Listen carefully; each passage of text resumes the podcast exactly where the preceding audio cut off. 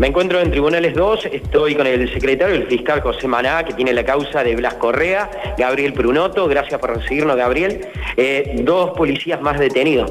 ¿Suman cinco detenciones, cinco policías detenidos en la causa? Sí, el día de ayer se ordenó la detención de dos policías más, la oficial Martínez y el subcomisario González, por el delito de encubrimiento. En total, a la fecha tenemos cinco policías detenidos, más se ordenó la imputación de cuatro policías más. Nueve en total. Nueve en total imputados. El, de los cuatro policías hay un subcomisario y dos comisarios inspectores imputados de encubrimiento agravado y omisión de los deberes funcionarios públicos, más un agente de policía quien, a quien habría lesionado en el tramo final de la persecución esta al, conductor, Camerano Chavarría, Juan Cruz, imputado por lesiones leves calificadas. Bien, a ver, para que entienda un poquito la gente, ¿cómo es eh, en rango en la policía? A ver, ¿quiénes son los primeros implicados, los que eh, realizan el disparo?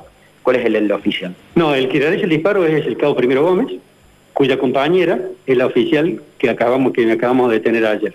Justamente imputada de encubrimiento por haber, por acciones u omisiones, tratado de, eh, digamos, encubrir el accionar de Gómez y de Alarcón, que son los que tenemos los principales imputados que tenemos.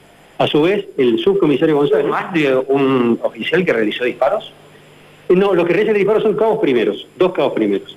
Al subcomisario González se lo imputa porque él es jefe de turno, con quien inmediatamente después tiene una reunión donde la Fiscalía presupone de la investigación que habría sido noticiado de la gravedad de los hechos y no lo puso en conocimiento a la autoridad competente. Bien, y también está la cuestión del arma, en realidad eh, lo que se sospecha que lo sabían todos al plantar el arma. Exactamente, tanto la cuestión de los disparos como la cuestión del arma, con posterior a los hechos, el subcomisario González lo habría sabido. Por eso habría querido entorpecer la investigación y favorecer evidentemente a los autores del hecho. Bien, los otros cuatro policías que están imputados pero no detenidos, eh, ¿se va a accionar también en la detención de ellos? Se está avanzando, por suerte se han imputado hasta el momento con una sospecha leve de que también que tenían conocimiento de estos hechos y no lo pusieron en conocimiento como, como lo indica el protocolo. Clínica Concagua, también se avanza ahí sobre los administrativos que no atendieron a Blas.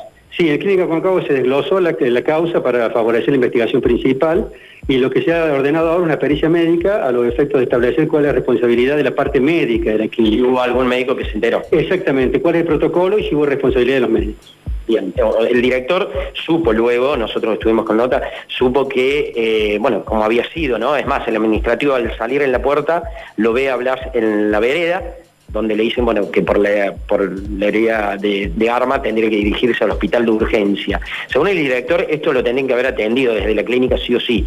¿Puede ser que el administrativo no tenga este conocimiento? Eh, no sé, no tengo conocimiento. Justamente, que va a ser una experiencia médica la que va a determinar cuál es el protocolo establecido por la clínica.